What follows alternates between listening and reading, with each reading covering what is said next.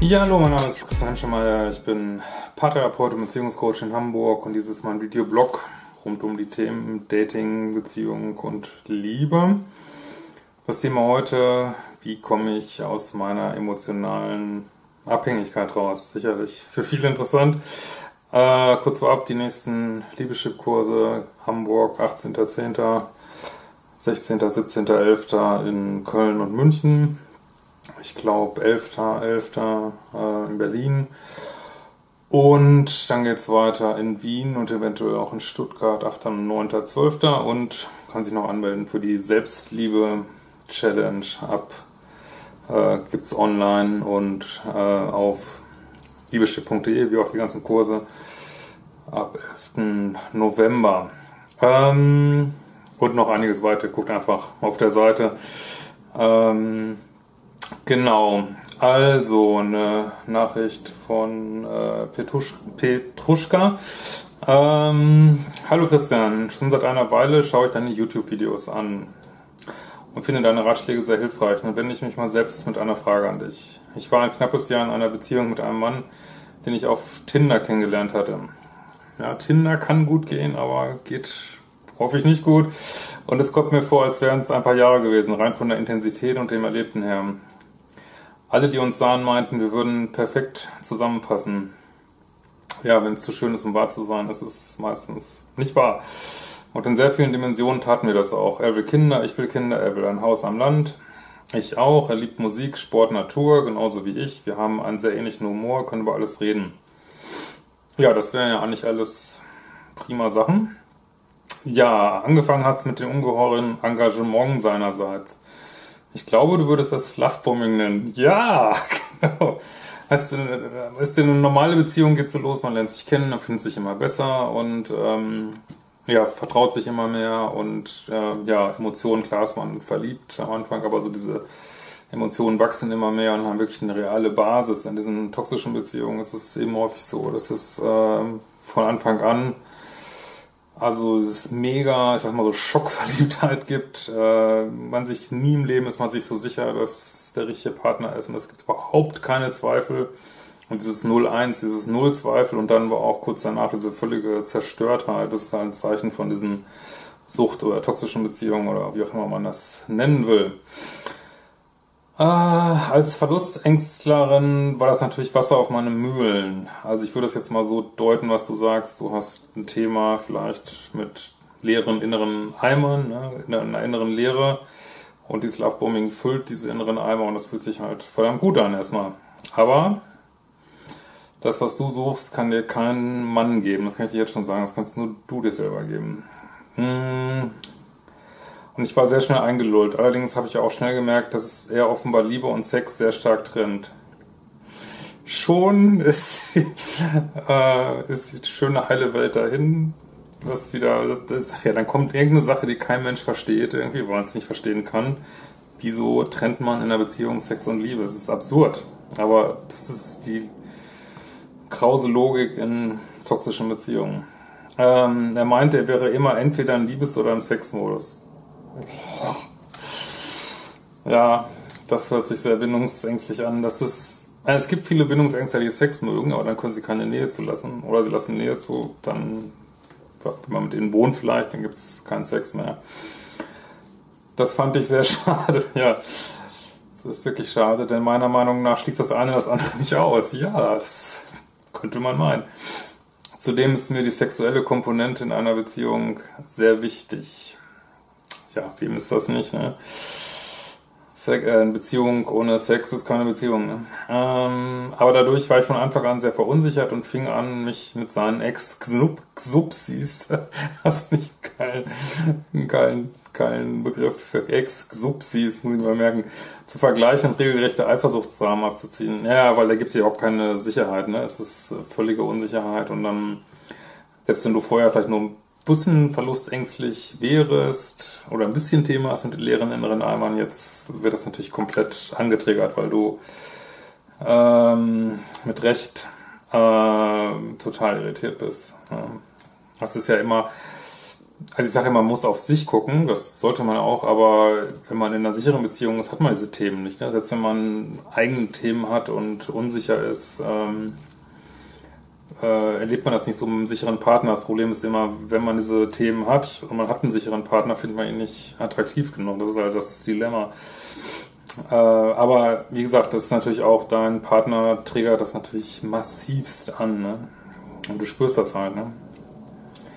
Und das ist dann immer der Moment, wo dann die, die toxischen Partner sagen, du bist borderline oder das ist eine Meise, du flippst immer nur aus. Äh, ne? Ja, kein Wunder, wenn man äh, nur getriggert wird. Ne?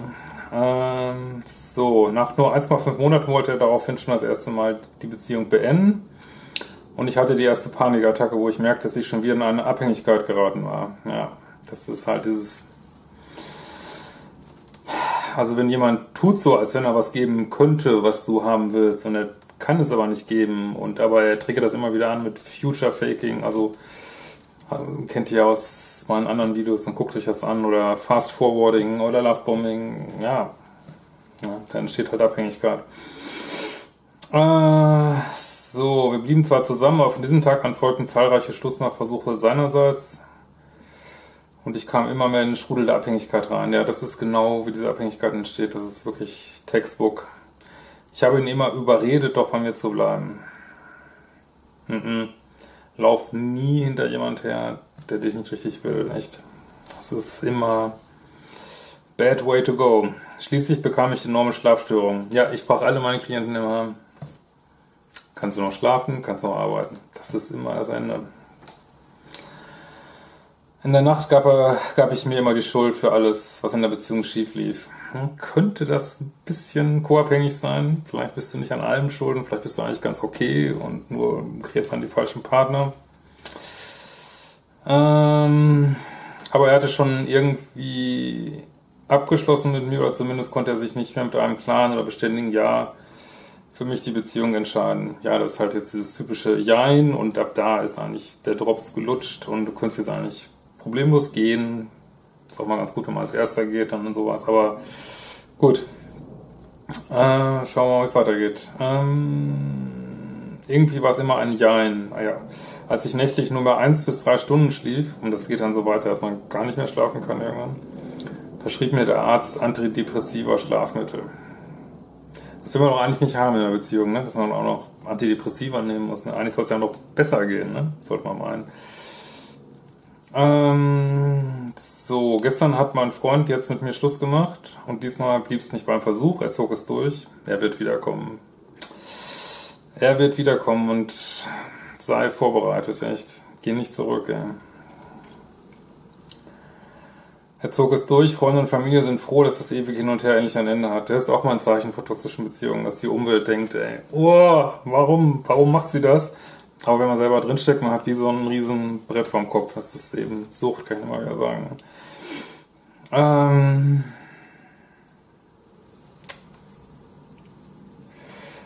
so, und meinen, dass es mir sicherlich bald besser gehen würde. Auch mit den Schlafstörungen, ja.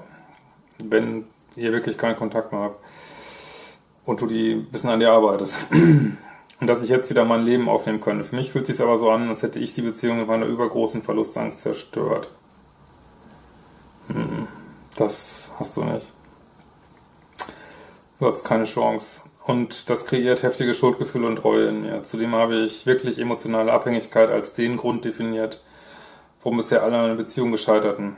Ja, du bist an der richtigen Stelle, mach die Kurse, guck dir zu die Videos, ähm, komm zu einem von meinen Kursen in den Städten, komm zu einem Bootcamp da nach Hamburg im Februar, mach die Online-Kurse. Das ist echt, kosten echt nicht mehr als eine Therapiestunde. Also können einen wahnsinnig voranbringen, kann man immer noch ähm, irgendwie kombinieren mit Therapie oder Strategiesitzung bei mir oder irgendwas, aber es gibt einen definierten Weg daraus, kann ich immer wieder sagen.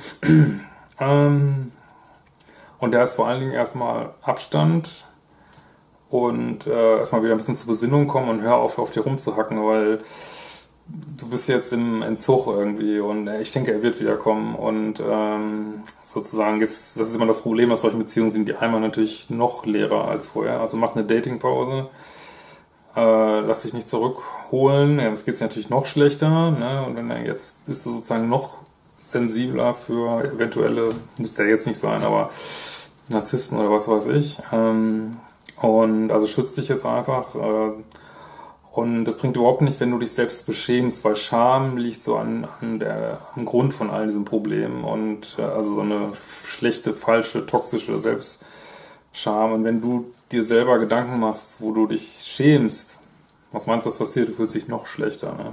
Noch schlechter, noch schlechter, noch schlechter. Und ja, zerstör alle Fotos, die du hast, räum alles raus, ähm, ja, mach die Übung Liebeskummerkurs, diese äh, Bänder trennen, äh, diese Übung mit dem Roten Kreuz für diejenigen, die schon mal gemacht haben. Ähm, und es gibt einen Weg da raus, aber es ist jetzt erstmal Kacke, ne? Also Kacke wird sein, ne? Ja, okay, ich rede wieder hier so Klartext. Okay, ähm, also es ist jetzt echt, echt eine blöde Zeit und ähm, brauchst deine Freunde, also gute Freunde, keine toxischen Freunde. Vielleicht brauchst du deine Familie und sieh zu, dass du da wegbleibst. Also in drei, zwei, drei Monaten wird es dir deutlich besser gehen. Und die schlimmste Zeit sind drei Wochen. Also die ersten drei Wochen sind am schlimmsten.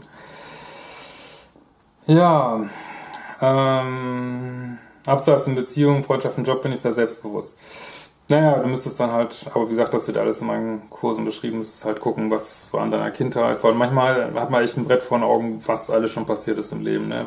Das ist wie so ein Domino-Effekt. Ne? Vielleicht war es nicht nur diese eine toxische Beziehung, vielleicht war es mehrere, vielleicht waren deine Eltern dein Vater irgendwie für dich nicht da, du hast es aber nicht so richtig gesehen. Vielleicht äh, hast du Themen mit Co-Abhängigkeit, sehr wahrscheinlich. Also wenn ich höre, wie du über dich redest, ähm, das musst du alles aufarbeiten, an deinen Gedankenmustern arbeiten, ähm, äh, an deiner und vor allen Dingen Selbstliebe, Selbstliebe, Selbstliebe, Selbstliebe, Selbstliebe. Und dafür mache ich auch diese Selbstliebe-Challenge, weil ist immer so schwer zu fassen. Also es ist nicht einfach, also jeder sagt erstmal, ja klar, mag ich mich, aber wenn man sich mögen würde, wenn man nicht in solchen Beziehungen, also wenn man sich selbst wirklich tief lieben würde, sondern du hast irgendwo irgendwann gelernt, dass das normal ist, ne? Liebe ist und also du weißt vom Kopf natürlich, dass es nicht normal ist, aber dein inneres Kind ist dann noch nicht so richtig an Bord. Ne? Also Selbstliebe, innere Kindarbeit, ähm, ja, äh, der Analyse deiner Gedankenmuster, Arbeit an diesen negativen Gedankenmustern, das bringt dich raus aus dieser Abhängigkeit, das bringt dich auf deine zwei Beine. Äh, du hast dann irgendwann am Ende dieses Prozesses hast du nicht mehr das Gefühl, dass du jemand brauchst, um glücklich zu werden, sondern dass du es aus dir generieren kannst und dann äh, sind Beziehungen nur noch ein Plus und nicht ein Muss und dann sieht das Leben schon ganz anders aus. Ne? So. Äh, okay. Bin ich sehr selbstbewusst, aber kaum bin ich in einer Beziehung, gebe ich meinen Selbstwert an der Tür ab, beziehungsweise verliere mich komplett und mache die Beziehung zu meinem Nummer 1 Lebensinhalt. Ja, das ist genau das, was ich gerade gesagt hatte. Du lässt dein inneres Kind ans Ruder, aber wie gesagt, da muss man in die Tiefe gehen und gucken, äh, was da Phase ist. So, ne? Aber ähm, es wird sicherlich, wirst du das irgendwo typischerweise mit einem nicht verfügbaren Elternteil gelernt haben. Äh, also dass dein Kind sozusagen da zu äh, ähnliche Situationen kreiert, ne? wo es nicht verfügbare Partner gibt und versucht, diesmal aber einen anderen Ausgang zu erreichen, den es aber nie geben wird mit solchen Partnern, sondern die reißen nur immer wieder alle Wunden auf. So. Aber das Positive ist daran, ähm, vielleicht bist du mir irgendwann dankbar, dass du jetzt so die Schnauze voll hast, dass du das endlich mal richtig angehst und dann bist, wirst du ihm irgendwann dankbar sein, dass er dich sozusagen sich nochmal einmal richtig in die Motsche äh, reingesteckt hat irgendwie. Und äh, weil das ist, könntest du es als Botschafter sehen, was du an dir arbeiten kannst. Bei ihm, also mit bei ihm kannst du nichts machen. Ne?